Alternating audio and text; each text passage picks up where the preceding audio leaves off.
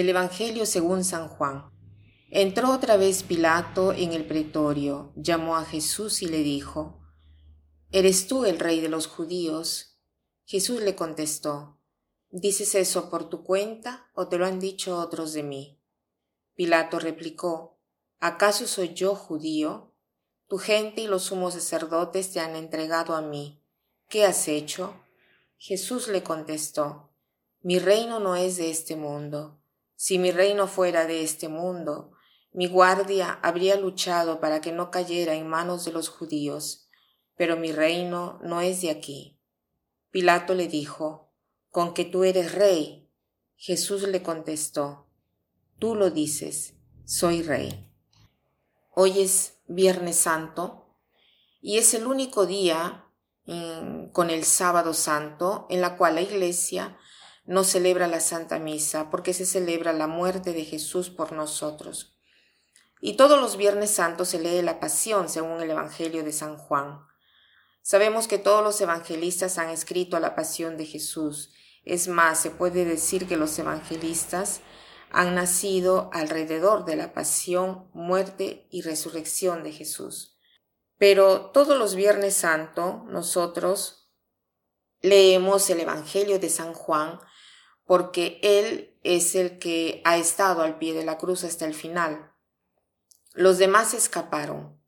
Juan es el que nos da más información y nos cuenta lo que sucedió bajo la cruz.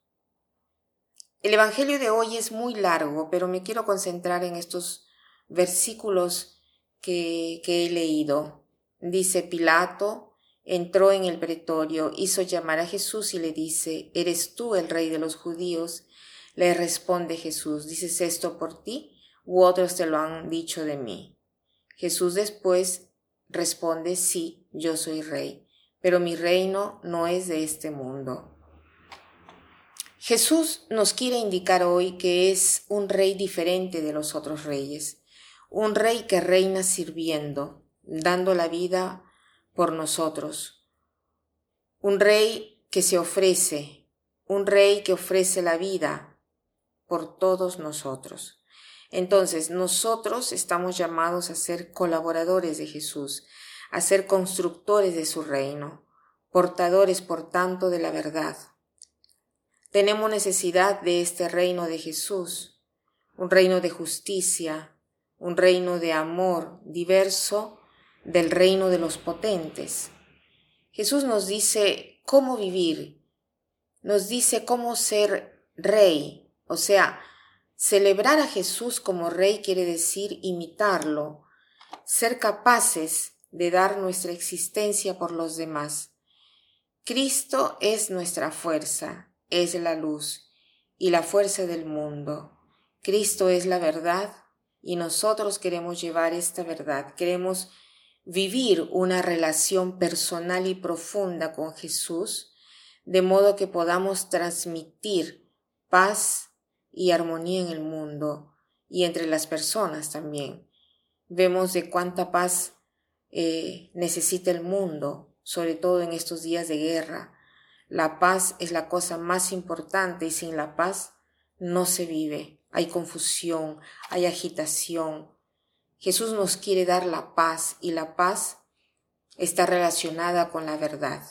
Vivir en la verdad y vivir en la paz son sinónimos.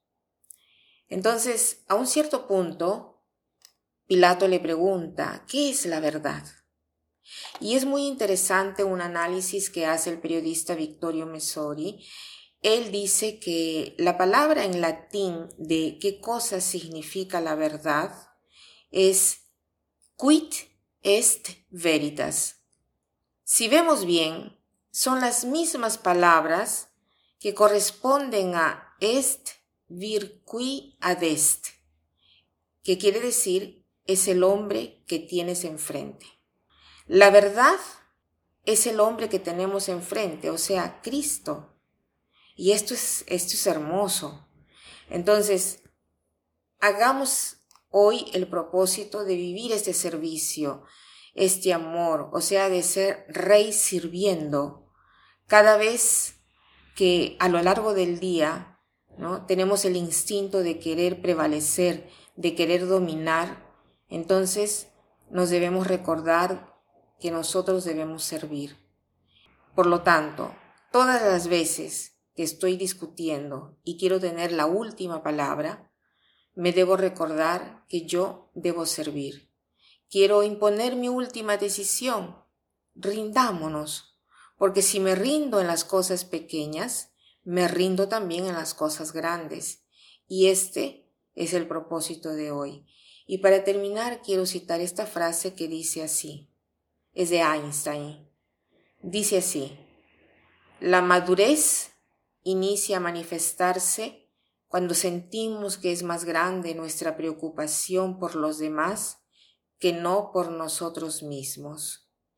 La madurez inicia a manifestarse cuando sentimos que es más grande nuestra preocupación por los demás que no por nosotros mismos.